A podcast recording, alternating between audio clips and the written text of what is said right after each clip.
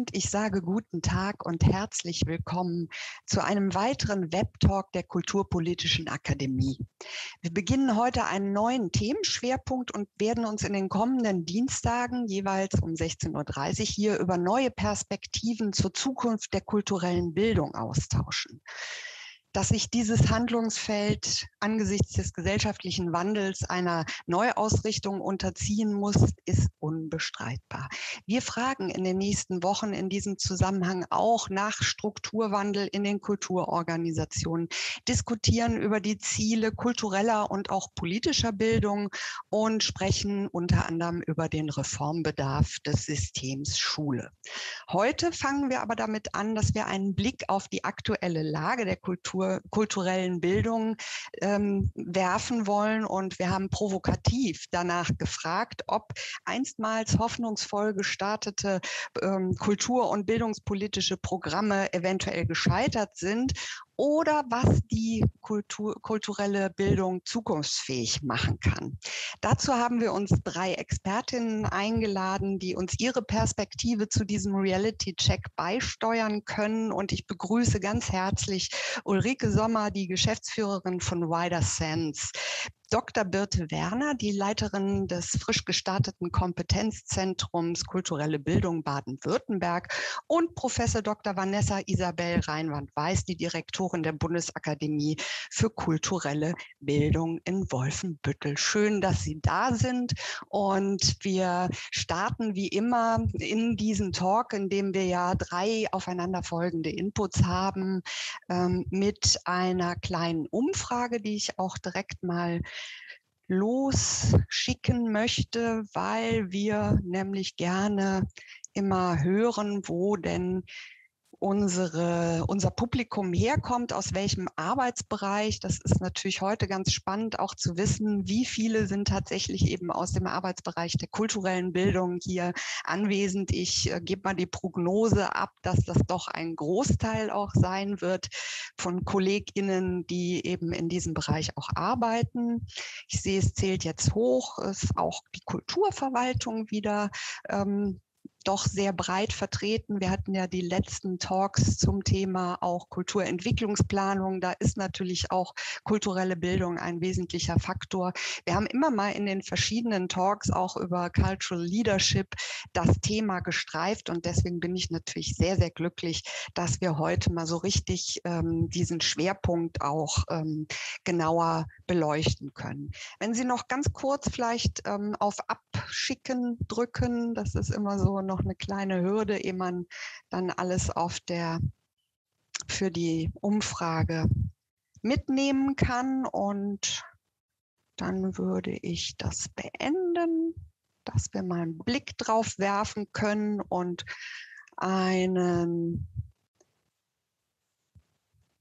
kleinen Stimmungs Bild haben, dass wir nämlich tatsächlich hier ein Drittel derjenigen, die uns zugeschaltet sind, aus der kulturellen Bildung kommen. Kulturverwaltung und Kulturpolitik sind die nächsten etwas größeren ähm, Gruppen, die hier vertreten sind, aus den Kulturinstitutionen auch. Und einzelne Kulturschaffende sind auch da. Anderer Bereich, ich nehme an, dass vielleicht auch Schule hier äh, vorhanden ist. Und ähm, ich danke sehr für diese kleine Umfrage. Wir haben nachher nochmal eine Umfrage, wo wir auch ähm, so ein kleines Stimmungsbild abfragen. Sie wissen ja, Sie können sich beteiligen ähm, zu den einzelnen Inputs gerne in dem dafür vorgesehenen F&A-Kasten Ihre Fragen stellen. Die nehmen wir dann nach jedem Input mit hervor und versuchen, so viel wie möglich zu beantworten. Nach drei ähm, Inputs werden wir nochmal zu einer gemeinsamen Diskussion übergehen mit allen Referentinnen hin und dann schauen, welche Fragen einfach noch offen geblieben sind. Aber es wäre wunderbar, wenn Sie dafür den F&A-Kasten nutzen. Schön, dass Sie alle heute hier sind und ähm, wir können nun zum ersten Input ähm, übergehen, der heute von Ulrike Sommer kommt. Sie ist Historikerin und Bildungswissenschaftlerin und seit 2020 die Geschäftsführerin der Weider Sands Trafo GmbH. Sie hat lange in verschiedenen Ressorts der Landesregierung NRW gearbeitet, zuletzt als Leiterin der Fachstelle Familie, Kinder, Jugend, Sport in der Vertretung des Landes im Bund, beim Bund. Und von 2013 bis 2019 baute sie mit der Förderung der Stiftung Mercator und weiteren Partnerinnen aus Landesregierung, Kommunen, Hochschulen ein Bildungsnetzwerk für das Ruhrgebiet auf. Bei Wider Sense ist sie unter anderem für ein länderübergreifendes Projekt zur Verankerung von kultureller Bildung im Schulsystem verantwortlich. Und sie hat heute nochmal diesen provokanten Ansatz aufgegriffen, im Ansatz gescheitert oder, sagt sie, bedeutsam für den Prozess gesellschaftlicher Transformation. Bitte, liebe Frau Sommer, das Mikrofon ist jetzt Ihres. Ja, herzlichen Dank, Frau von Heil. Sie haben ja schon darauf verwiesen, dass kulturelle Bildung über einen längeren Zeitraum hinweg sowas wie ein Trendthema gewesen sei, aber nun eben eine Phase von Umbruch und Neuorientierung erlebt. Lassen Sie mich also ganz kurz etwas zum Trendthema sagen, dann zu strukturellen Schwächen des Feldes, wie ich sie wahrnehme, wie sie vielleicht auch andere wahrnehmen und die im Moment aus äh, verschiedenen Gründen besonders spürbar werden und dann möchte ich ähm, gern drei Wünsche zur weiteren Entwicklung des Feldes und zur Neuorientierung des Handlungsfeldes formulieren.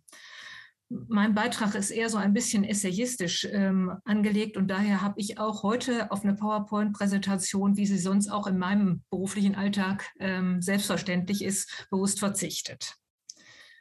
Ähm, das kulturelle Bildung, und das gilt in dem Fall für den Begriff ähm, äh, die Konzeptfigur und auch die damit verbundene Praxis schon seit der Jahrtausendwende auf so eine bemerkenswerte Art und Weise Karriere gemacht hat, das kann man tatsächlich nicht übersehen.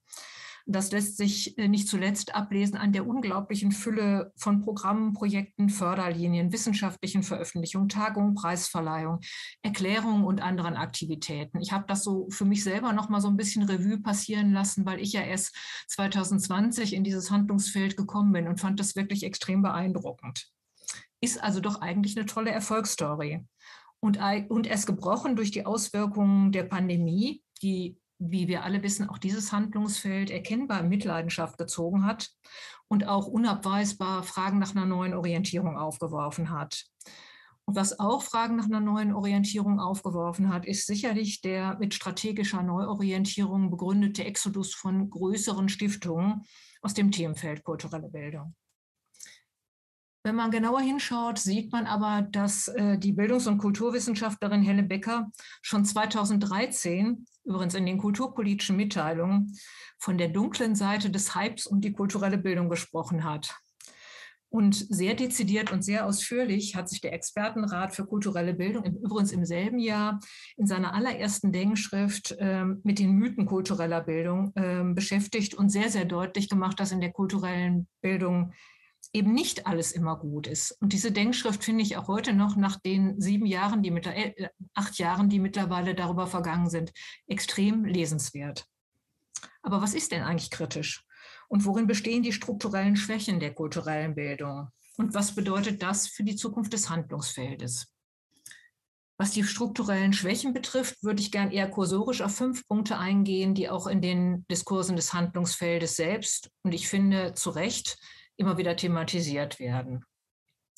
Das hat zum einen mit der Unschärfe des Konzepts kultureller Bildung zu tun. Kulturelle Bildung ist ähm, eine Konzeptfigur, wie das Christoph Berse einmal genannt hat. Und das heißt unscharf und uneindeutig in der Programmatik, aber gleichzeitig normativ hoch aufgeladen mit vielen Ansprüchen in Bezug auf Teilhabe, Chancengerechtigkeit, Diversität etc. Und selbst unter ExpertInnen fällt das Verständnis dessen, was denn eigentlich genau unter kultureller Bildung zu verstehen sei, sehr unterschiedlich aus. Was ist im Übrigen, das ist eine Frage, die ich für mich auch heute noch nicht beantworten kann, kulturelle Bildung, was ist Kulturvermittlung? Punkt zwei, Begründung für die Relevanz des Handlungsfeldes, denn darin liegt eine weitere strukturelle Schwäche. Die Begründungen, mit denen für die Relevanz des Handlungsfeldes geworben wird, grenzen sehr oft an Heilsversprechen. Kulturelle Bildung gilt, und da fange ich nur mal an aufzuzählen und breche das dann auch gerne ab, als erfolgversprechender Weg zur Entwicklung von Kreativität und zur Entfaltung der Persönlichkeit, als Chance zur Verwirklichung von Teilhabe und Inklusion in einer zunehmend diverser werdenden Gesellschaft, als probates Mittel zur Steigerung gesellschaftlichen Zusammenhalts, als Vehikel bildungspolitischer Bemühungen um mehr Bildungsqualität und, und, und. Und nicht immer wird dabei seriös unterschieden zwischen Wirkungspotenzialen und tatsächlich belegten oder belegbaren Wirkungen. Punkt 3, Orientierung an Opportunitäten. Die Begründung für größere und gleichermaßen öffentlich wie auch ähm, zivilgesellschaftlich initiierte oder getragene Programmlinien und Projektförderungen folgen oftmals Logiken und Opportunitäten, die sich sehr stark aus aktuellen und das heißt oft auch tagesaktuellen politischen oder öffentlichen Diskursen speisen. Da steht einmal das integrative Potenzial kultureller Bildung im Vordergrund. Ein anderes Mal kann es die Aktivierung einer älteren Zielgruppe sein. Sehr häufig adressieren sich Programme explizit oder implizit an sozial und damit auch meistens bildungsbenachteiligte Kinder und Jugendliche und sollen einen Beitrag zu mehr Bildungsgerechtigkeit leisten. Punkt 4, das ist, glaube ich, ein ganz äh, kritischer, immer wieder kritisch diskutierter Punkt, das ist die Dominanz zeitlich begrenzter Projektförderung. Die wird sehr häufig kritisiert aus der Landschaft, ähm, weil sie oft, äh, also in vielen Dingen das Handlungsfeld kulturelle Bildung bestimmen. Nun glaube ich, dass Projektförderungen nicht per se verwerflich sind, ähm, denn die sind ja auch ein wichtiges Instrument, wenn es um die Erprobung von neuen Themen oder von innovativen Ansätzen geht und ähm, auch um das Schaffen von Experimentierräumen. Und klug angelegt entzünden sie ja nicht nur Strohfeuer, sondern können auch Vorboten für zukünftige Strukturen sein. Schwierig wird es aber da, wo zum Teil opulent ausgestattete Förderprojekte, und das hatten wir in den letzten Jahren, einer regelhaften Infrastruktur gegenüberstehen, die manchmal eher prekären Charakter hat. Und das sehen wir zum Beispiel derzeit vor allem im Bereich der schulischen kulturellen Bildung, weil hier eine für mein Gefühl oft sehr schüttere und sich tendenziell sogar noch verschlechternde Unterrichtsversorgung in den künstlerischen Fächern zu beobachten ist, während das außerschulische oder außerunterrichtliche Angebot im Bereich der kulturellen Bildung eher zugenommen hat. Und damit kommen wir noch zu einem weiteren Punkt, das ist die Engführung auf Schule. Ähm, viel Aufmerksamkeit hat eben in den letzten anderthalb Jahren die nachhaltige Verankerung von kultureller Bildung in den schulischen Systemen der Länder gefunden.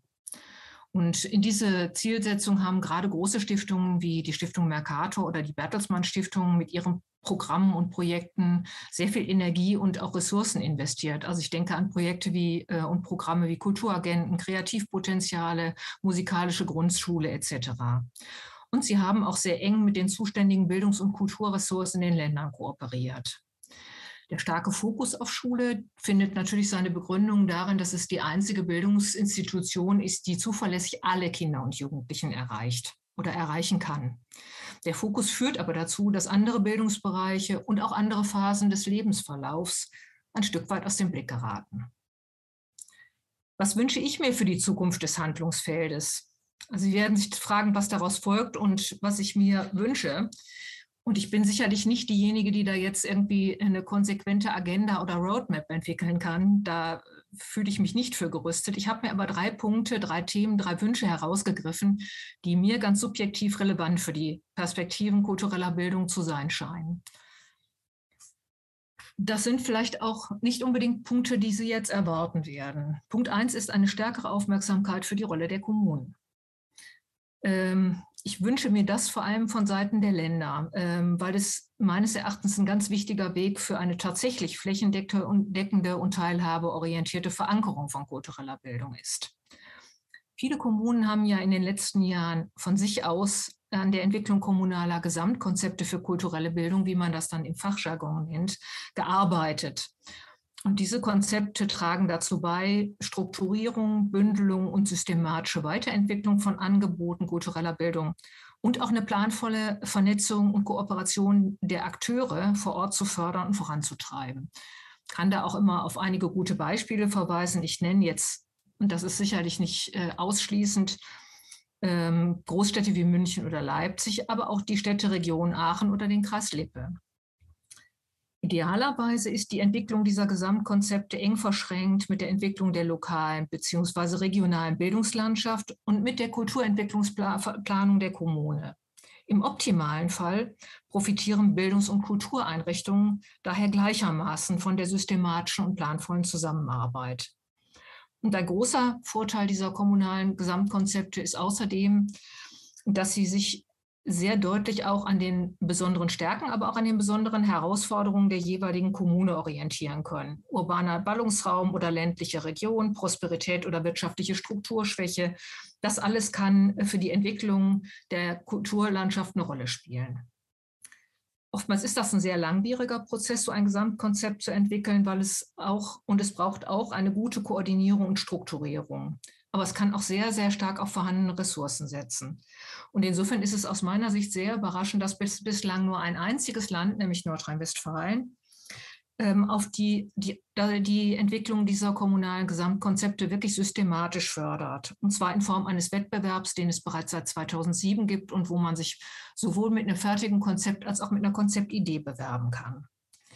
Außerdem gibt es, aber dazu kann Frau Reinwand-Weiß wahrscheinlich noch viel mehr sagen, ähm, im Rahmen des Förderprogramms Kultur macht stark seit dem Beginn dieses Jahres sechs Kommunen, die durch die Bundesakademie in Wolfenbüttel über einen Zeitraum von zwei Jahren beim Aufbau von kulturellen Bildungsnetzwerken beratet, beraten und begleitet werden. Und das ist sicherlich auch ein tolles Projekt, genauso wie der NRW-Wettbewerb. Aber da sehe ich noch ganz, ganz viel ungehobenes Potenzial, auch angesichts der Zahl der Kommunen, die wir in Deutschland haben. Kommen wir zu einem zweiten Punkt, beziehungsweise einem zweiten Wunsch, und der wird Sie möglicherweise überraschen. Teilhabeorientierung und Diversitätsbewusstsein gehören im Selbstverständnis der Akteurinnen von kultureller Bildung zu ganz zentralen Qualitätsmerkmalen. Und vor diesem Hintergrund finde ich es sehr erstaunlich, dass die Auseinandersetzung mit kulturellem Erbe, die ja im Moment durch die Postkolonialismusdebatte auch noch mal eine besondere Virulenz besitzt, im Handlungsfeld kulturelle Bildung bislang nur eine sehr, sehr untergeordnete Rolle spielt. Ähm, schaut man sich die Internetpräsenzen von Institutionen und Organisationen äh, im Bereich der kulturellen Bildung an, und wir haben das im letzten Jahr mal im Kontext eines Auftrags bei Wider Sense getan, dann fällt sehr schnell auf, dass das Thema Auseinandersetzung mit kulturellem Erbe in der Regel überhaupt nicht vorkommt.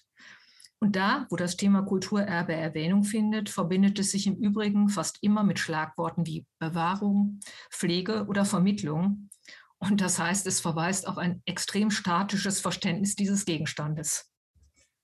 Und auch ein Blick auf verschiedene größere Praxisprojekte zeigt, dass kulturelle Bildung zwar in bestimmten Kontexten kulturelles Erbe erschließt, aber ohne ihm für den Fachdiskurs eine wirklich prägende Rolle einzuräumen.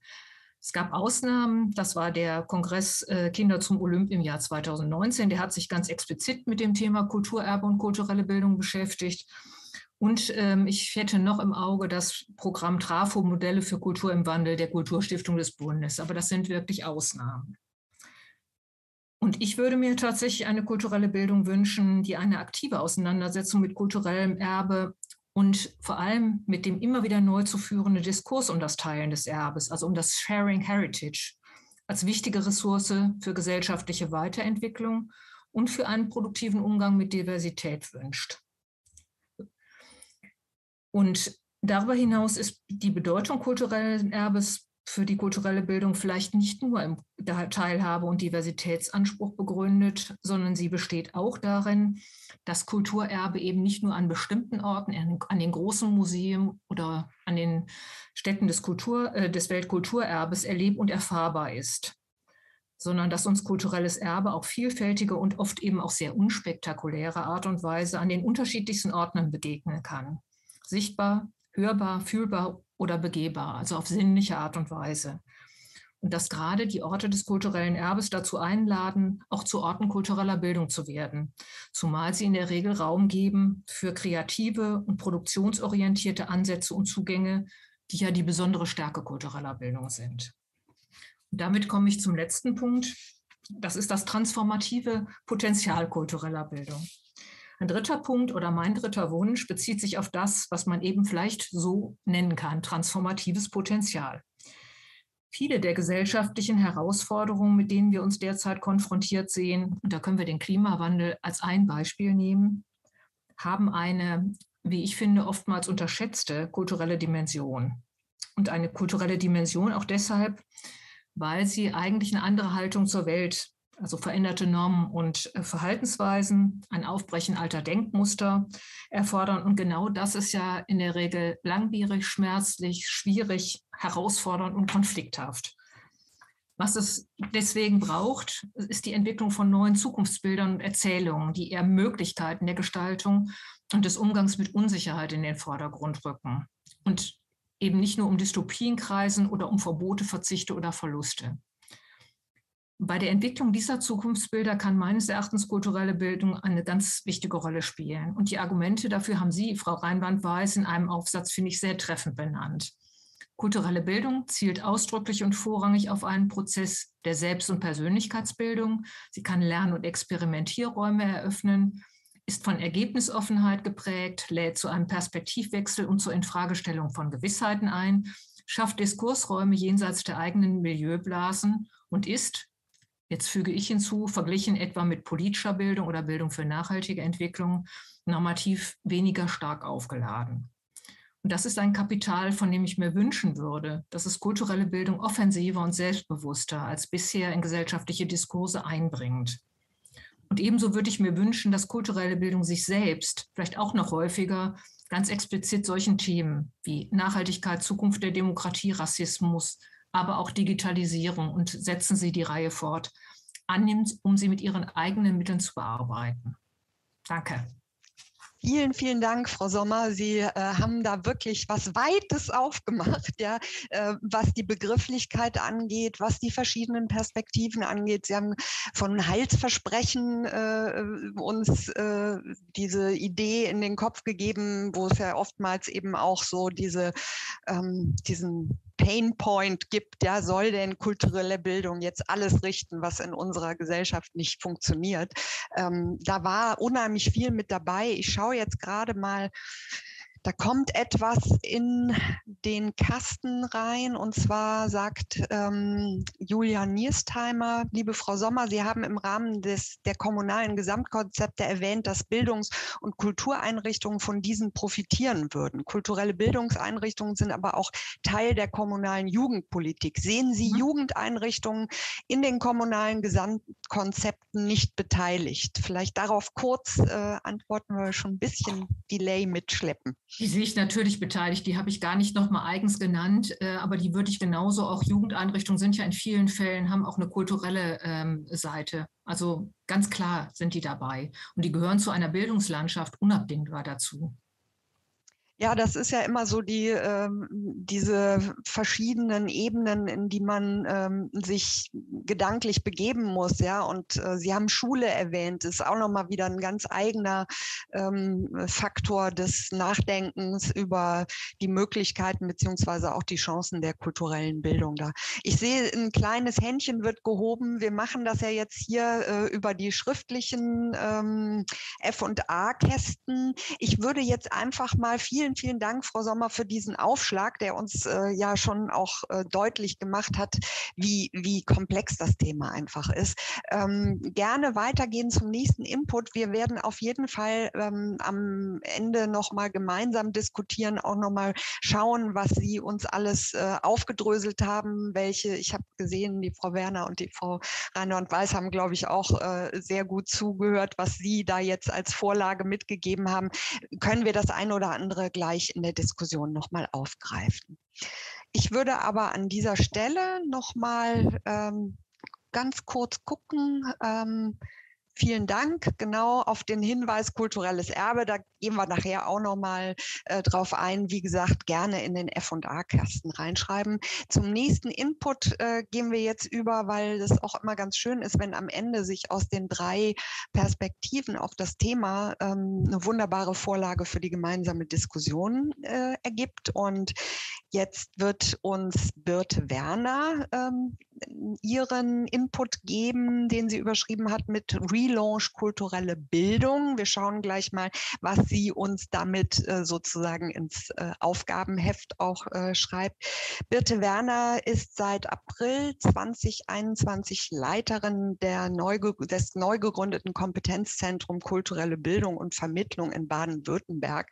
Ähm, ganz großartige äh, Sache, die da an den Start gegangen ist. Zuvor war sie ähm, Leiterin des Programmbereichs Darstellende Künste an der Bundesakademie für kulturelle Wolfen, Bildung in Wolfenbüttel, also bei Frau Vanessa Reinwand-Weiß äh, tätig. Sie hat zusammen mit Yves Regenas ähm, von Machina X ähm, die berufsbegleitende Qualifizierungsreihe Game, Gameplay at Stage äh, dort äh, ins Leben gerufen.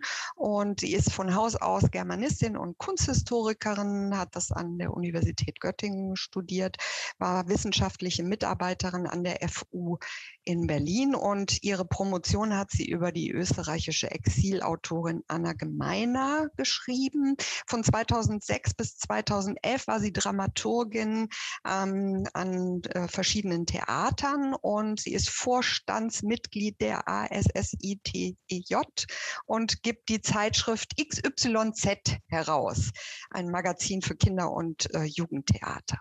Das ähm, in ihrer letzten Veröffentlichung hat sie sich mit dem Thema Digital Literacy beschäftigt. Also das jetzt erstmal weit äh, gespannt, die Tätigkeitsfelder von Frau Werner und das Mikrofon ist jetzt Ihres. Ganz herzlichen Dank für die freundliche Vorstellung und äh, die Einladung in diese Runde hier. Ich kann an vieles sehr gut anschließen, was Uli Sommer gerade präsentiert hat, komme aber aus einer ganz anderen Ecke. Und ich habe Ihnen so eine Art bildgestützten Essay mitgebracht und dazu teile ich mal meinen Bildschirm. Und ich weiß, dass dieser Talk hinterher zum Anhören zur Verfügung gestellt wird. Ähm, es tut mir herzlich leid, das ist jetzt ein bisschen schwierig, wenn man es nur hört, aber es gibt diesen Beitrag, den ich als Bild dabei habe, dann auch zum Download auf der Webseite versprochen. Ich teile das mal. Ich hoffe, dass Sie es alle sehen können. Gut zu sehen. Sehr gut. Danke. Mein Beitrag heißt Relaunch kulturelle Bildung und das ist ein Begriff, den Sie aus dem Marketing und der Produktentwicklung kennen. Ich möchte mit meinem Impuls auf den Begriff kulturelle Bildung so blicken, mal für diesen Moment jetzt, als wäre kulturelle Bildung ein Produkt. Ein Relaunch nimmt man vor, um ein Produkt am Markt zu halten, um seinen Absatz zu vergrößern. Und mein Titel ist ein Imperativ. Kulturelle Bildung braucht einen Relaunch, so denke ich. Wie komme ich da drauf? Das hat mit der Position zu tun, von der aus ich hier heute spreche. Ich spreche als diejenige, die gerade eine Einrichtung neu aufbaut. Und diese Einrichtung hat im Moment noch den Arbeitstitel Kompetenzzentrum kulturelle Bildung und Vermittlung und entsteht in Baden-Württemberg, ist ja schon gesagt worden. Mein Vorschlag, mal einen Moment auf kulturelle Bildung als Produkt zu blicken, hat zwei Gründe. Das ist der eine. Das ist die aktuelle Image-Kampagne des Landes Baden-Württemberg. Die läuft seit gut 14 Tagen und man kommt hier wirklich nirgendwo dran vorbei. Das sehe ich jeden Abend, wenn ich in Karlsruhe aus dem Zug steige zum Beispiel. Wir sind The Land. Diese Kampagne hat die vorherige abgelöst, die Sie vielleicht auch kennen, die hieß Wir können alles außer Hochdeutsch. Ähm, diese neue Kampagne hier ist insofern der Knaller, als wirklich alle darüber reden, Viele finden sie auch klasse und witzig, das Ländle The Land. Also das ist der erste Grund. Ich bin gerade in einem Bundesland, wo viel über Marken, Markenpositionierung und Relaunch diskutiert wird. Der zweite Grund ist der, dass ich mit meinem Team quasi ein Produkt neu auf den Markt bringe und es positioniere. Das ist jedenfalls der Blick der Agenturen, die wir gerade kennenlernen, weil wir unsere Webseite, unser CI gestalten möchten. Und ich finde diesen Blick sehr produktiv für uns. Und deshalb nehme ich ihn jetzt für den Moment auch mal ein. Und damit soll es jetzt losgehen. Träger des Kompetenzzentrums ist das Ministerium für Wissenschaft, Forschung und Kunst in Baden-Württemberg. Und hier können Sie auch sehen, dass man an der Kampagne The Land hier wirklich nicht vorbeikommt, weil das MWK unser Träger ist. Adressieren wir mit unserem Angebot vor allem Kunst- und Kulturschaffende sowie Kulturinstitutionen nicht primär die Schulen, das ist wichtig, denn für die wäre das Kultusministerium zuständig. Seit dem 1. April leite ich dieses Kompetenzzentrum. Der Titel ist, wie gesagt, noch ein Arbeitstitel. Und leiten heißt konzipieren, aufbauen, unser Programm entwickeln. Grob gesagt zwischen drei Eckpunkten. Erstens wollen wir eine Service-Einrichtung zu diesem Thema sein. Zweitens wollen wir ein spartenübergreifendes Netzwerk dazu hier im Land aufbauen. Und drittens werden wir ein zukunftsweisender Impulsgeber sein, der fördert, Weiterbildung und Organisationsentwicklung möglich macht. Und unser Ziel dabei ist, Teilhabe aller Menschen am kulturellen Leben zu ermöglichen. Und mit diesem Arbeitstitel, den wir hier im Moment noch haben, bin ich auf ein interessantes Momentum des Begriffs kulturelle Bildung aufmerksam geworden, nämlich in fast allen Gesprächen, die ich geführt habe. Kulturelle Bildung ruft nämlich wirklich zuverlässig ein ganz bestimmtes Set von Assoziationen wach. Und das möchte ich kurz mal mit Ihnen testen. Welches Bild entsteht bei Ihnen, wenn jemand zu Ihnen sagt, also das ist wirklich eine schöne Sache, diese kulturelle Bildung? Und meine Erfahrung der letzten Monate ist, meine GesprächspartnerInnen denken in überwältigender Mehrheit an Kinder und an schulische Kontexte. Hier ist mal ein Symbolbild. Ähm, auf den Bildern, die ich in meiner Recherche gefunden habe, sind häufiger Mädchen zu sehen als Jungen. Das Thema kulturelle Bildung und Gender wäre auch mal ein schönes Thema nebenbei. Ähm, dieses Bild ist hier insofern untypisch, weil es ein Junge mit einem rosa T-Shirt ist. Hier ein zweites Bild, was typischer ist ähm, auch auf der Seite meines Ministeriums zu finden. Und wenn Sie die Bildrecherche einer weit verbreiteten Suchmaschine konsultieren, dann finden Sie dort zuerst genannt auch die Begriffe Kinder, Kindergarten, Kita, Musikschule und Schule. Wenn wir also kulturelle Bildung als Marke betrachten, könnte man sagen, der Markenkern scheint wirklich absolut etabliert zu sein. Kulturelle Bildung ist künstlerisches Arbeiten mit Kindern im vorschulischen und schulischen Kontext. So ungefähr. Das, das erzählt sich damit. Und dieser gut etablierte Markenkern erweist sich für mich in meinen Gesprächen gerade als echtes Problem, denn das Kompetenzzentrum versteht kulturelle Bildung als etwas, was Menschen ein Leben lang begleitet. Und das Problem besteht, darauf hat Uli Sommer schon hingewiesen, weil kulturelle Bildung ein so offener Terminus ist, dass er jeweils kontextbezogen definiert werden muss. Man nennt ihn darum auch einen Containerbegriff, der die Summe aller AkteurInnen, Strukturen, Diskurse und so weiter umfasst, die unter dem Begriff versammelt sind. Ein Containerbegriff. Zu definieren ist zum Beispiel, welcher Kultur- oder welcher Bildungsbegriff da jedenfalls gerade gemeint ist. Und ich möchte heute statt des Containers das Bild eines Setzkastens vorschlagen. Das hat nämlich zwei Vorteile. Vorteil Nummer eins, wenn man von oben, so wie hier, auf so einen Setzkasten guckt, dann kann man die Ordnung viel besser erkennen als in einem Container. Hier links zum Beispiel kann man verschiedene Lebensalter abbilden. In meinem Bild orientiert an den Stationen Schule, Ausbildung, Studium, Berufsleben und das sogenannte dritte Lebensalter. Man könnte hier rechts korrespondierend dazu Bildungsinstitutionen abbilden, die diesen Lebensaltern jeweils entsprechen. Also Bildung, Aus- und Weiterbildung. Das ist keine wissenschaftliche fundierte Darstellung, das ist nur eine Skizze. Da fehlt oben zum Beispiel Kita und so. Ich, mir geht es nur um ein, um ein Prinzip für den Kontext heute. Träger der Erwachsenenbildung, Volkshochschulen, soziale Arbeit und so weiter. In diesen Setzkasten eingeordnet habe ich auch Kulturinstitutionen in Deutschland immer noch sehr prominent unterschieden in Hochkultur und Popkultur. Mal sehen, wie sich das in den nächsten Jahren entwickeln wird. Ich habe es mal mit aufgenommen als, als Phänomen einfach nur. Abgebildet habe ich in so einem hellgrün die großen Einrichtungen, also Museen, Theater, Konzerte, Festivals und so. Und in dem dunkelgrünen Bereich kleinere Strukturen, die oft ehrenamtlich getragen sind, auf ähm, Engagementfußen von kleinen Vereinen getragen sind und so weiter. Und blau eingekreist oben rechts und links sehen Sie das, was meiner Erfahrung nach mit dem Begriff kulturelle Bildung vor allem assoziiert wird. Und Sie sehen, wie, wie klein dieser Bereich ist, gemessen an der Größe dieses Setzkastens hier.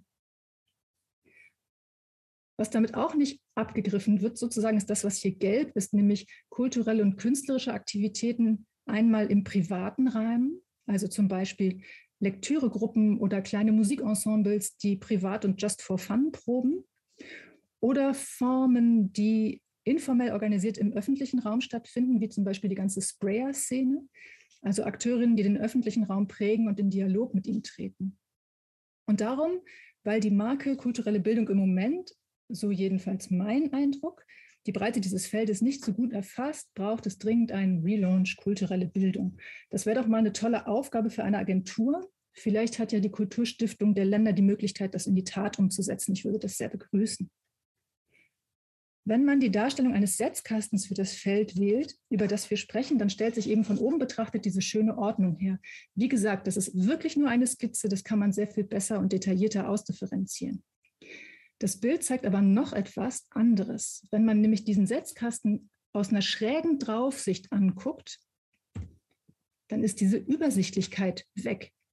Und alle Punkte liegen jetzt hübsch sortiert in ihrem kleinen Fach. Und man sieht stattdessen die ganzen Barrieren, die zwischen diesen Bereichen bestehen. Durch die Barrieren kommen die Bereiche wenig mit dem in Berührung, was in den anderen verhandelt wird. Also diese Stege des Setzkastens stehen zum Beispiel für die Grenzen zwischen den Ministerien, Kultus, Kultur und Soziales, die Träger von kultureller Bildung sind und Kooperationen über diese Ressortgrenzen hinweg schwierig machen. Solche Barrieren, Stege im Setzkasten sind die Fachdiskurse in Theorie und Praxis kultureller Bildung, die oft zu wenig voneinander wissen. Sie kennen diese Barrieren alle aus ihrer Arbeit. Ich zähle sie darum jetzt nicht hier weiter auf. Das Kompetenzzentrum wird mit daran arbeiten, diese Barrieren abzubauen, Kooperationen und Kollaborationen zu ermöglichen. Es gibt es ja schon, es gibt auch Wissenstransfer schon in vielfältiger Weise, da geht aber noch viel mehr. Und darum ist es für unsere Programmplanung im Moment gar nicht so schlecht, mit diesem Setzkastenbild zu arbeiten, um diese Barrieren auch zu adressieren und in den Blick nehmen zu können. Und damit komme ich zu einem letzten kleinen Punkt, nämlich damit, womit sich das Kompetenzzentrum Kulturelle Bildung und Vermittlung, Arbeitstitel, in Baden-Württemberg beschäftigen wird. Wir adressieren nämlich vor allem diesen grün unterlegten Bereich. Ich habe den da mal rausgenommen aus dem Setzkasten. Ähm, wir sind vor allem, nicht nur, aber vor allem zuständig für die Kultureinrichtungen, für die das ähm, Ministerium für Wissenschaft, Forschung und Kunst zuständig ist. Unser Ziel ist, diese Institutionen darin zu unterstützen, dass sie sich so der Gesellschaft öffnen und sich so verändern, dass kulturelle Teilhabe für alle Menschen in unserer Gesellschaft möglich wird. Das heißt zum Beispiel, wir gucken auf dieses Ziel aus der Perspektive Diversität. Das heißt, wir reden über Ability, Gender, Class, Religion, Age, die intersektionalen Zusammenhänge. Und daraus leiten wir dann unser Programm ab und verschiedene Maßnahmen. Man könnte auch aus, dem, aus der Perspektive äh, Digitalität da drauf gucken, auf dieses Feld. Ähm, ich merke, es gibt eine, eine Fülle von Begriffsklärungsbedarf in dem Zusammenhang, von Beratung und so weiter und so fort. Für unser Vorhaben, das auf kulturelle Teilhabe zielt, ist die Überschrift kulturelle Bildung für viele sehr irreführend. Die trifft auch nicht ausreichend das, wofür wir stehen. Und vielleicht kommen wir, wenn wir über kulturelle Bildung als Marke reden oder als ein Produkt, das wir am Markt halten und dessen Absatz wir vergrößern wollen, auch zu einem neuen Set an Begriffen. Herzlichen Dank für Ihre Aufmerksamkeit. Wunderbar. Vielen Dank, Frau Werner. Äh, auch am Ende nochmal so ein Appell. Wir, wir brauchen vielleicht neue Begriffe, oder? Da, das könnte doch äh, tatsächlich so ein, ein äh, Beginn sein. Ähm, Kompetenzzentren sind natürlich immer äh, eine großartige Sache, um einfach auch Ressourcen dafür zu haben, diese Dinge nochmal auf einer anderen Ebene zu durchdenken. Äh, ich schaue mal, ob es Fragen gibt. Aktuell noch nicht. Aber ähm, Sie haben am Anfang davon gesprochen, dass das Kompetenzzentrum eben auch dafür da sei, Impulse zu geben. Fällt Ihnen da jetzt spontan sowas ein, wo der Ansatz wäre für erste Impulse? In welche Richtung müssen Sie vor allem voranschreiten? Ist es die Frage der Qualifizierung oder sagen Sie, nee, wir müssen jetzt erstmal die Begrifflichkeiten nochmal genauer durchdenken und ähm, auch eine Haltung Haltung, ja, eine eigene neue Haltung äh, zum Thema kulturelle Bildung angehen. Was wären so die Schritte, die Sie da im Blick haben, wenn Sie sagen, Impulse wollen wir geben? Also Impulse in, in das Feld geben und Richtung der Akteurinnen und Akteure, vor allem in Baden-Württemberg, knüpft schön an an etwas, was Uli Sommer angeregt hat.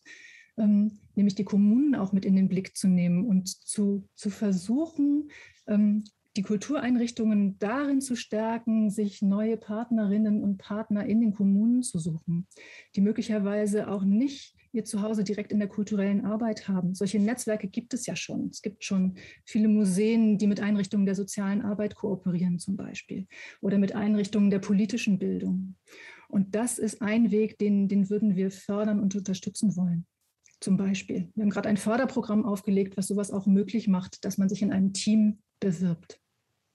Ja, das ist ja, glaube ich, auch äh, die Frage, die uns weiter umtreiben wird. Wie, wie verändern wir die Strukturen, beziehungsweise wie werden auch vielleicht einzelne Experimentierfelder ähm, und, und Erfahrungen, die gemacht werden, auch vielleicht in die Fläche gebracht. Ne? Und da ist dann immer die Frage auch der Zuständigkeiten. Ähm, jetzt kommen doch wieder die Fragen hier im Chat. Bitte in die äh, F&A-Kasten reinschreiben. Dann nehme ich mir erstmal die da raus, die dort reingeschrieben haben. Ähm, Frau Werner, sagt Frau Lena Palesch, mich würde auch interessieren, wie es geplant ist, diese Netzwerke aufzubauen. Sie ist also von der Stadt Ulm und sehr interessiert an einem Austausch mit Ihnen und dem Kompetenzzentrum. Da können Sie, glaube ich, auch direkt äh, ermutigen, dass man Sie kontaktiert. Ne? Daran arbeiten wir gerade.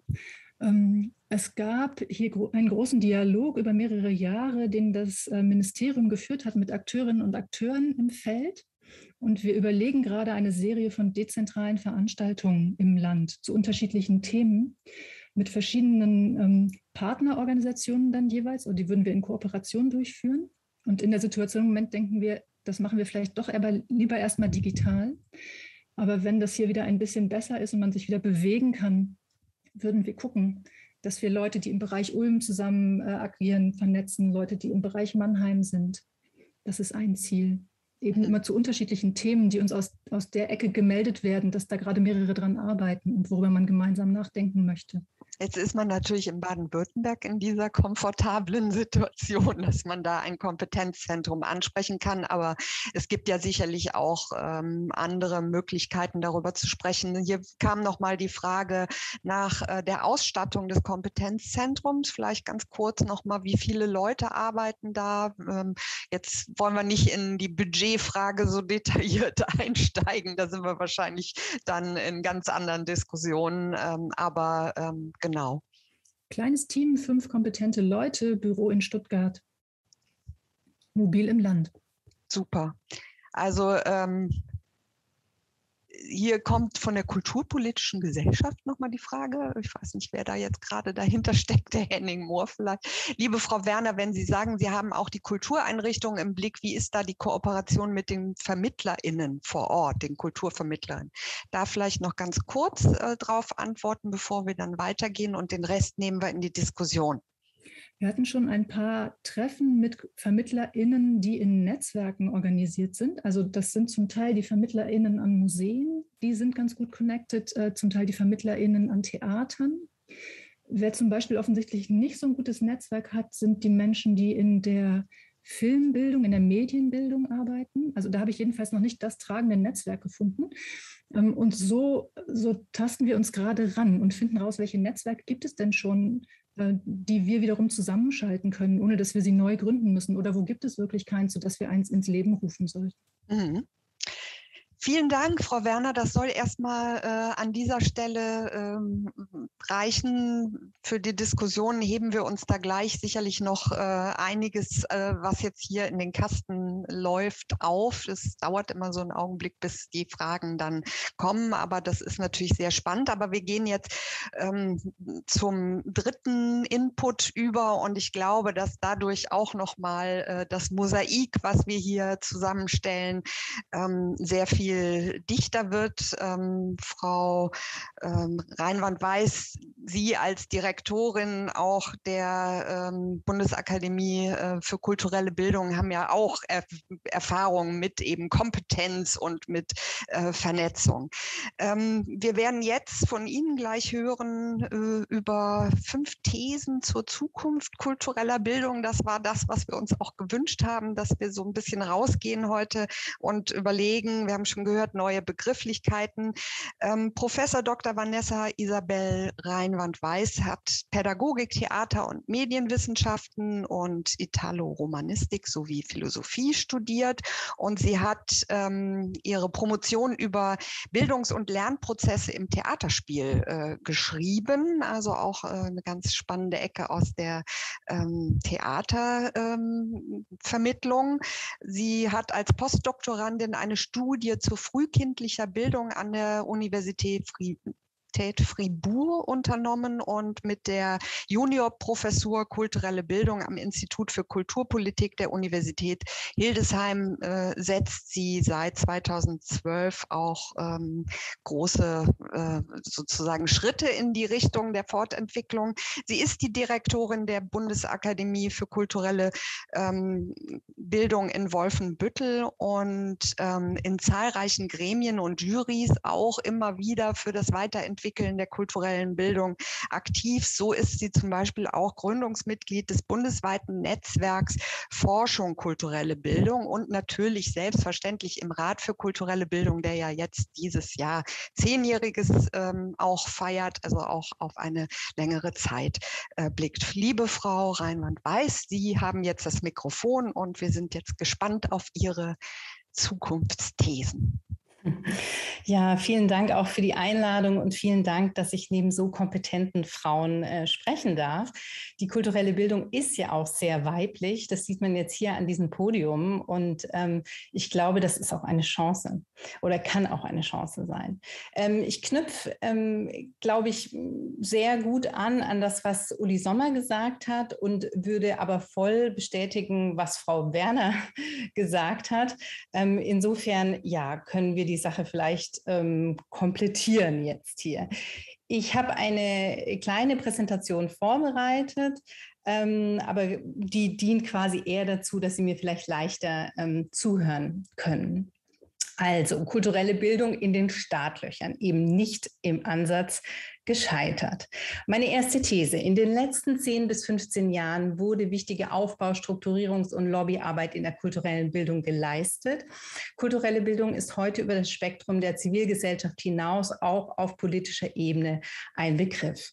Ähm, es wurde schon angedeutet, 2005 vielleicht das erste Programm Jedem Kind ein Instrument. Und wenn wir daran zurückdenken, war die Welt der kulturellen Bildung schon noch eine andere.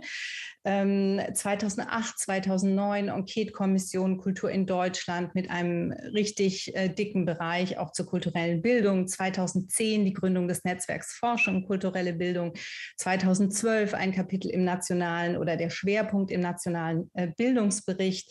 Die Gründung ähm, des Handbuchs kulturelle Bildung danach mit Kubi Online, der digitalen Weiterentwicklung. 2013 der Rat für kulturelle Bildung, die KMK-Erklärung ähm, 2013, auf die wir uns teilweise auch heute noch stützen. Und nach 2013 verschiedene Ausdifferenzierungen, große Programme wie Kultur macht stark, Kulturagenten, Ausdifferenzierung in verschiedenen Bereichen. Trafo wurde schon genannt, ähm, kulturelle Bildung in ländlichen Räumen, 360 Grad, kulturelle Bildung und Diversität, aktuell Dive in, kulturelle Bildung und äh, Digitalisierung oder ästhetische Praxen und Digitalisierung und natürlich in den Kommunen vermehrt kulturelle Bildungslandschaften, auch Konzepte für kulturelle Bildungslandschaften, auch wenn da noch viel Luft nach oben ist. Das wurde auch gesagt. Und in den Kultureinrichtungen vermehrt etablierte Vermittlungsabteilungen und eben nicht nur Projekte. Und ich glaube, ähm, das zeigt schon, es wurde gesagt, kulturelle Bildung hat sich etabliert und ist sozusagen ein Begriff. Die Frage ist, ähm, was steckt hinter dieser Marke ähm, und ist es vielleicht heute noch die, die richtige äh, der richtige Markenkern oder müssen wir es eben einem Relaunch unterziehen? These 2. Die aktuellen gesellschaftlichen Verhältnisse verlangen nach grundlegenden Transformationen auf unterschiedlichen Ebenen. Dieser Transformationsbedarf macht vor dem Kultur- und Bildungsbereich nicht Halt. Das ähm, wissen wir, das sehen wir alle. Ähm, das Institut für Teilhabeforschung in Berlin hat jetzt durch eine Studie ähm, nochmal gezeigt, dass ähm, die Corona-Situation das ähm, ja, einseitige Publikum oder die Konzentration nur auf ein Publikum aus bestimmten ähm, Stilen, aus, aus bestimmten Lebensstilen ähm, noch verschärft hat. Also das heißt, ähm, Kultureinrichtungen oder vor allem auch Hochkultureinrichtungen wenden sich eben nicht einem breiten Publikum zu, sondern immer mehr einem sehr eingeschränkten ähm, Publikum aus ähm, ähm, speziellen Milieus. Es brechen deswegen schwere Zeiten, ähm, gerade auch für die Hochkultur an. Das hört man in diesen Tagen auch immer wieder. Und wenn wir uns ähm, Einrichtungen anschauen, beispielsweise auch die Praxis an Theatern, dann erschrecken wir manchmal über menschenunwürdige, diskriminierende Strukturen. Und da muss man sich schon fragen, ist der Kulturbereich wirklich der Bereich, der State of the Art ist und ähm, vorne dran ist? In den Schulen, um nur den Bildungsbereich, einen Ausschnitt aus dem Bildungsbereich zu nennen, wir könnten auch die Kitas äh, nennen, beispielsweise. Ähm, auch da haben wir durch Corona wie durch ein Brennglas nochmal verstärkt gesehen, wie wichtig Transformationen sind und dass wir auch hier an den Kern müssen und dass es eben nicht reicht zu sagen, wir stärken die künstlerischen Fächer in den Schulen, sondern Schule muss komplett neu gedacht werden. Rhythmen, Zeiten müssen neu gedacht werden. Das Personal in Schulen muss nochmal ähm, überdacht werden. Ausbildungswege müssen überdacht werden. Und in diesen Strukturen leiden Menschen wirklich auch unter äh, diesen Systemen und in diesen Strukturen. Und das zeigt ganz deutlich, wir brauchen eine Transformation. Woher soll sie kommen? Das ist die Frage. Kulturelle Bildung als selbstreflexiver Selbstbildungsprozess durch ästhetische Praktiken verstanden, ist ein hervorragender Motor für Transformationsprozesse. Und alle, die schon mal bei mir einen Vortrag gehört haben, wissen, dass ich immer anfange mit einer Definition kultureller Bildung, weil, äh, wie meine Vorrednerinnen auch schon gesagt haben, kulturelle Bildung ist ein Containerbegriff und es bleibt einfach nicht aus. Wir müssen uns jedes Mal darüber verständigen, was meinen wir eigentlich damit. An dieser Stelle möchte ich aber ähm, stärken, dass kulturelle Bildung eben ein Selbstbildungsprozess ist. Ähm, ähm, und wenn wir auf den Bildungsbegriff schauen, dann ist der Bildungsbegriff häufig auch verknüpft mit transformatorischen Praktiken. Also das heißt, wir, äh, Bildung ist eine lebenslange Aufgabe und bedeutet einfach die Veränderung des Individuums, die Veränderung des Subjektes, auch eine Verhaltensänderung, eine Haltungsänderung. Und die Prinzipien kultureller Bildung eignen sich aus meiner Sicht sehr gut, um ähm, bestimmten Systemen und Strukturen einen Spiegel vorzuhalten, unter denen wir, wie gesagt, heute leiden. Sowas wie Prozessorientierung, Ergebnisoffenheit, Fehlerkultur, Freiwilligkeit, ähm, Stärkenorientierung, das sind alles ähm, pädagogische Prinzipien und wir kennen, können ästhetische Prinzipien wie Ambivalenz oder Emergenz anfügen, um deutlich zu machen, kulturelle Bildung als selbstreflexiver, kritischer Selbstbildungsprozess und ästhetische Praxis verstanden, könnte hier ein Motor dafür sein, dass sich etwas in den Haltungen bewegt. Und es ist eben nicht nur ein kognitiver Prozess und ein nicht nur darüber reden, sondern kulturelle Bildung beinhaltet eben das Selbergestalten, beinhaltet die Wahrnehmungs-, Ausdrucks- und äh, Förderung der Gestaltungsfähigkeit der Individuen. Und das heißt, wenn wir eben über Herausforderungen reden wie Nachhaltigkeit ähm, oder Diversität, dann geht es eben auch um ein Einüben dieser Praktiken und nicht nur ein darüber reden. Aus meiner Sicht ist also ein quantitativer Sprung notwendig, wie er auch in strukturalen Bildungstheorien beschrieben ist. Und aus meiner Sicht ist eben diese ästhetische Praxis um ein ganz, ganz wichtiger Schritt, der häufig in der Bildungspraxis sowohl im frühkindlichen Bereich wie auch im schulischen Bereich wie auch in der Erwachsenenbildung vernachlässigt wird, ähm, um sozusagen vom Verstehen wirklich ins Handeln zu kommen. These 4, um als Motor für Transformationsprozesse wirksam zu werden, braucht kulturelle Bildung kulturpolitisch, bildungspolitisch und jugendpolitisch strukturelle Unterstützung und starke Allianzen. Das haben wir gesagt, kulturelle Bildung ist eben kein Projekt oder kann nicht wirksam werden, wenn sie als Projekt gedacht ist, sondern kulturelle Bildung muss ähm, zum integralen Haltungsbestandteil von Bildungs- und Kultureinrichtungen werden, aus meiner Sicht, nicht als Add-on verstanden werden. Und das heißt eben, dass es politisch Strukturen braucht. Und die sind angesiedelt eben nicht einfach nur bei Kulturpolitik, sie sind auch nicht nur angesiedelt bei der Bildungspolitik, sondern sie sind wie viele Themen ähm, in diesen Tagen ein Querschnittsthema und müssen eben gemeinschaftlich angegangen werden. Und wir haben ein breites ähm, Feld äh, der kulturellen Bildung, unterschiedlichste Akteure in unterschiedlichen Bereichen. Und ich würde mir wünschen, dass man hier stärker an einem Strang zieht, äh, zusammenarbeitet und sich die relevanten Fragen stellt ähm, und sich nicht teilweise bekriegt, wie es äh, doch auch ähm, in der kulturellen Bildung in der Vergangenheit häufig der Fall war, wo man, wo man sich wirklich fragt, warum man in, einer, in einem kleinen Feld auch noch gegeneinander arbeiten muss. These 5, letzte These, kulturelle Bildung muss aus der Nische als kulturelles Add-on heraus, das habe ich gesagt, und hin zu einem professionellen Selbstverständnis als postdigitale, diversitätsorientierte und nachhaltige ästhetische Praxis, die durch subjektorientierte Arbeit auch Veränderungen auf der organisationalen Ebene möglich macht. Was meine ich damit? Die Akteure selber und die Praxen müssen sich auch verändern. Kulturelle Bildung ist äh, mit Blick auch auf die Akteure, die Angebote machen, häufig auch systemstabilisierend und eben nicht immer eine kritische und herausfordernde Praxis.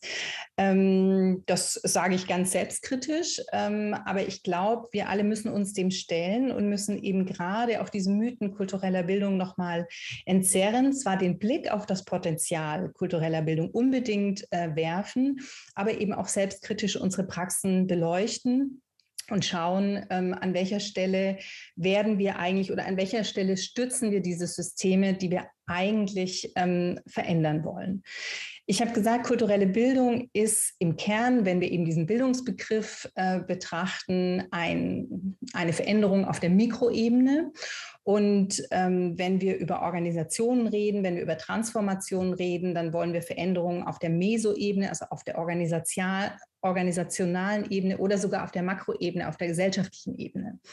Und ähm, ich bin überzeugt davon, dass Veränderungen im Kleinen anfangen, mit kleinen Schritten und ähm, dass sozusagen, wenn Haltungsänderungen nicht in der ganz konkreten Praxis anfangen, wir auch keine Systeme verändern können. Und deswegen glaube ich, dass kulturelle Bildung das Potenzial hat, hier ähm, eine transformative Kraft ähm, zu entfalten, wenn sie wirklich als Kernbestandteil ähm, einer ästhetischen, kritischen ästhetischen Praxis in Kultureinrichtungen und in Bildungseinrichtungen gesehen wird. Das ist relativ abstrakt, aber wir haben ja jetzt die Diskussion und ähm, da freue ich mich drauf, um vielleicht auch nochmal gemeinsam Beispiele ähm, zu diskutieren. Vielen Dank. Ja, vielen Dank, Frau Reinwand-Weiß. Ähm, das war gar nicht so abstrakt, weil ich finde, es muss einfach auch mal, müssen so bestimmte Dinge auch in den Raum gestellt werden, ja, an denen man sich auch orientieren kann.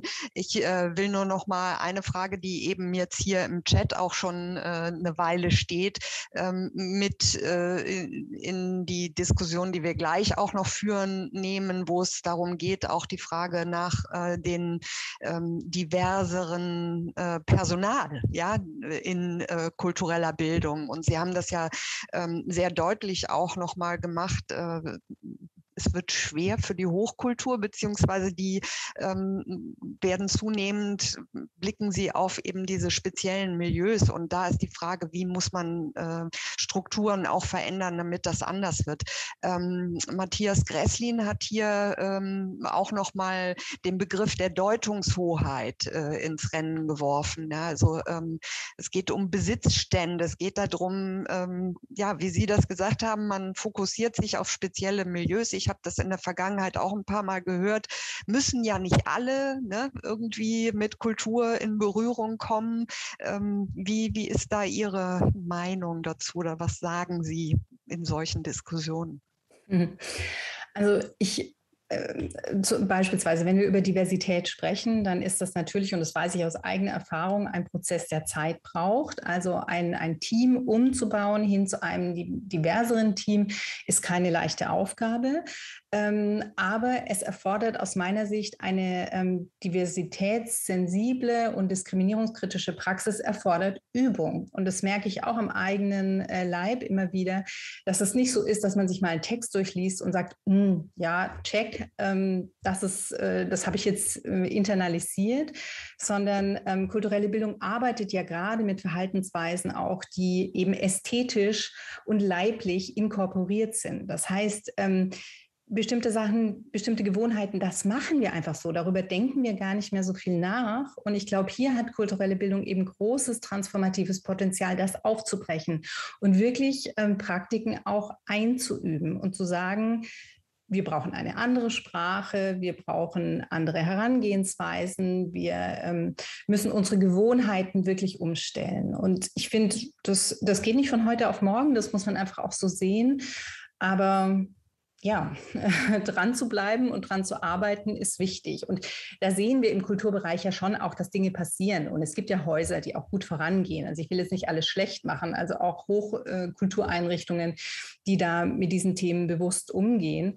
Aber ähm, wenn ich Berichte von KollegInnen aus Häusern höre, ja, dann schlage ich manchmal doch noch die Hände über dem Kopf zusammen und denke, das kann nicht sein, dass wir seit äh, mindestens 20 Jahren intensiv über diese Themen diskutieren und dass sich in der Praxis eigentlich so wenig ändert. Hm. Äh, ich nehme noch ganz kurz die äh, Frage von der Barbara von Kampe mit äh, zu Ihnen, die auch noch mal nach dem kulturellen Erbe gefragt hat, was ja Frau Sommer auch noch mal als besonderes ähm, Setting äh, in den Raum gestellt hat, ob das zu ihrer These 3 über den äh, selbstreflexiven Selbstbildungsprozess da auch äh, eine Rolle spielt in diesem Setting.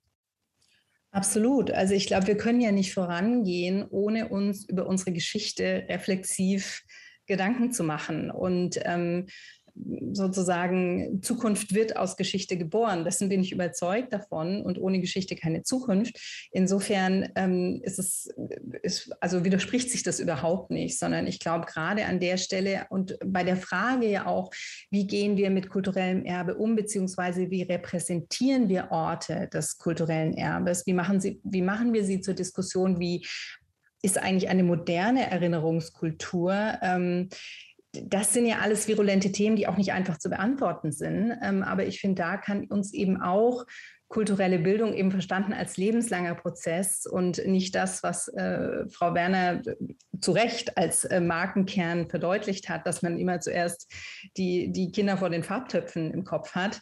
Ähm, da, das kann kulturelle Bildung aus meiner Sicht leisten, beziehungsweise hat das Potenzial dazu. Uli Sommer hat, hat es ja genannt, also der Unterschied zwischen Wirkung und Potenzial ähm, nicht jede kulturelle Praxis ist eine transformative Praxis.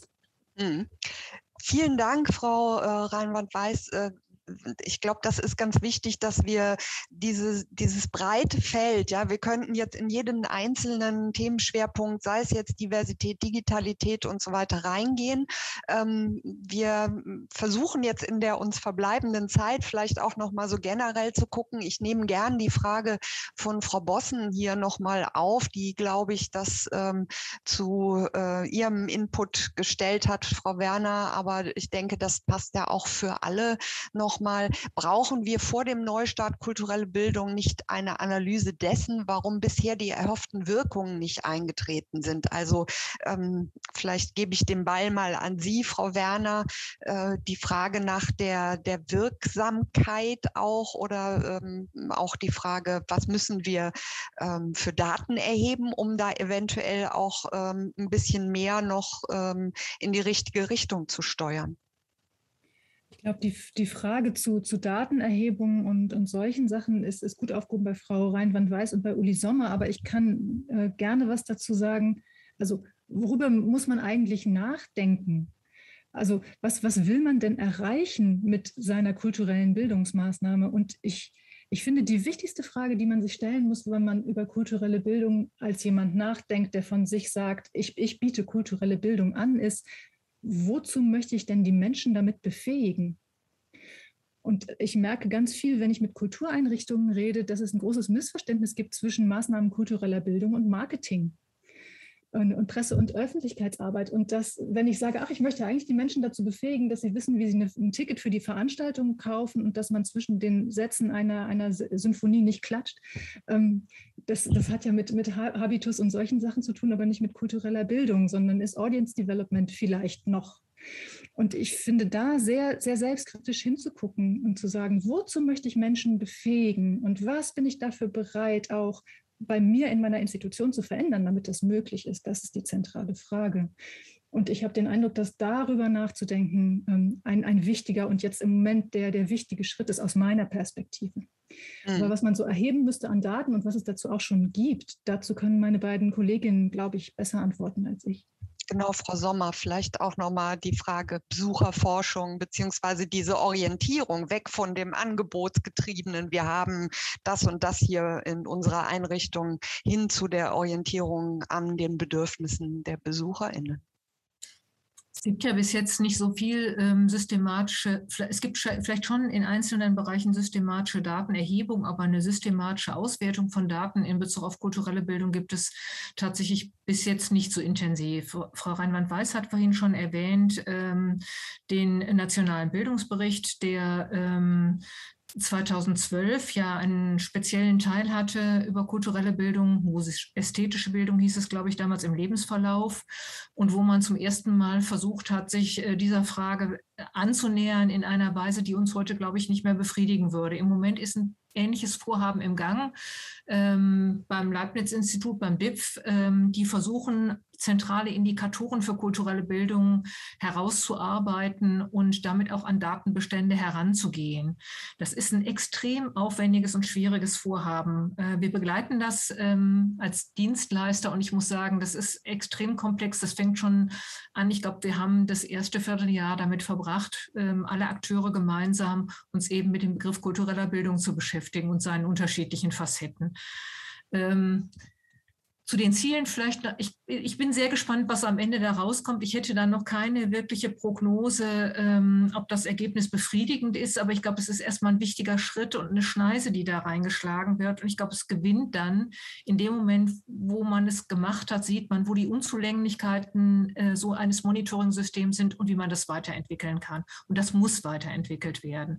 Und dann muss auch an bestimmten Punkten müssen wahrscheinlich weitere Daten erhoben werden, denn bei diesen nationalen Bildungsberichten greift greift man ja immer nur auf Daten zurück, die bereits vorhanden sind. Also es werden keine Daten erhoben für den nationalen Bildungsbericht.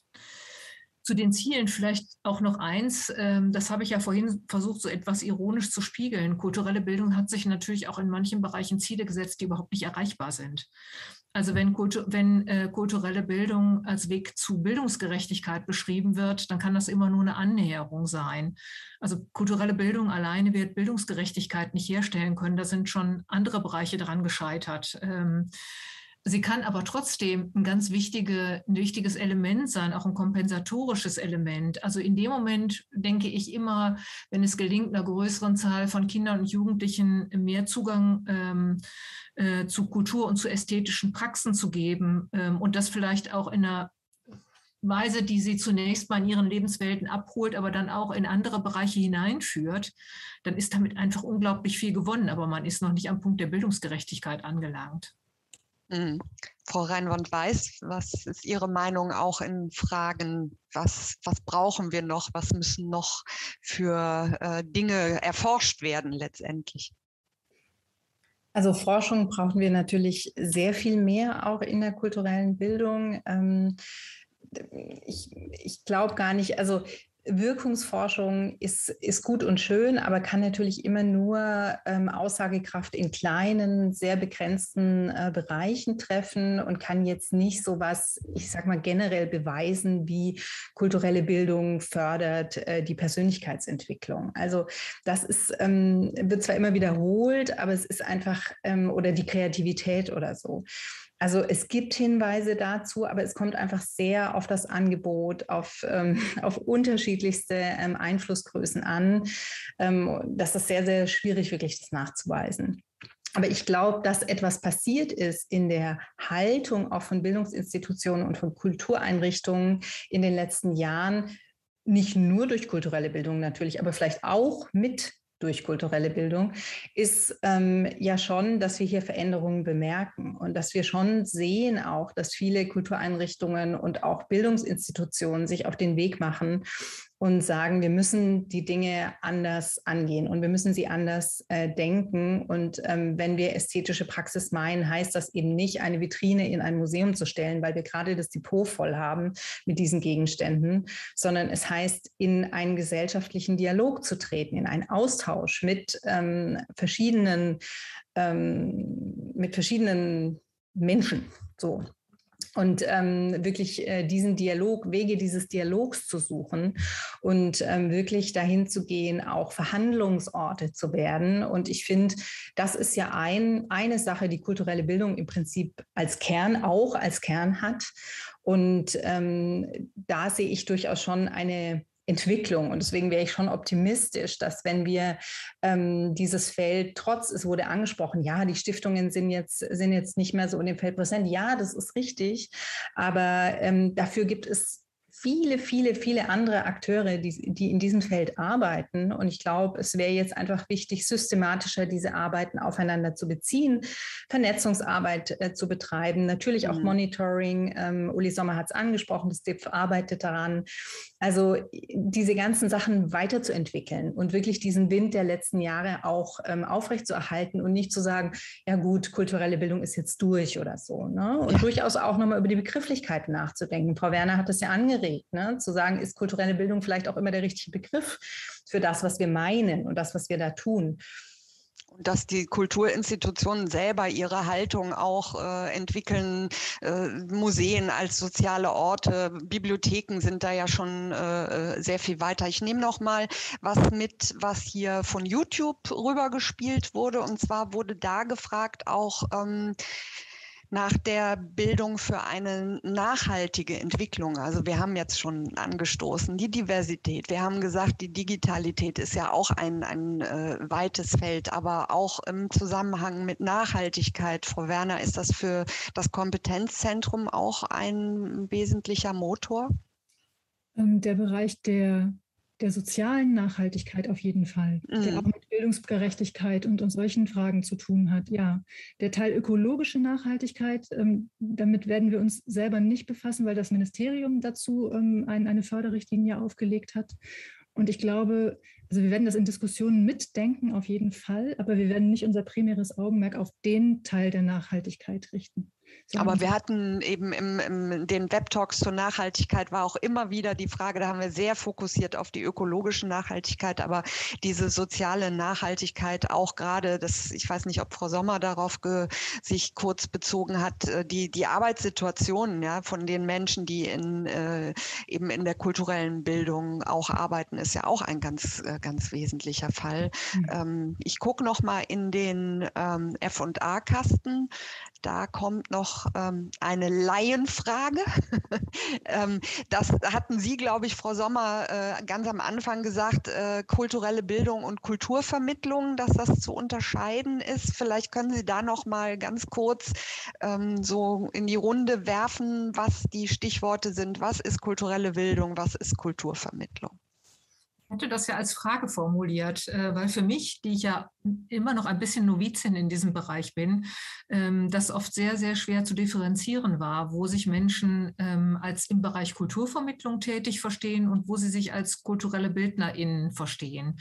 Ähm, manchmal hat das schlichtweg was damit zu tun, dass sie in einem bestimmten Einrichtungskontext arbeiten, aber vermutlich ist es, hat es auch was mit dem Selbstverständnis zu tun. Und das war wirklich eine Frage, die ich da adressiert habe. Frau Reinwand-Weiß, da sind Sie natürlich jetzt gefragt. Also diese Frage höre ich natürlich oft.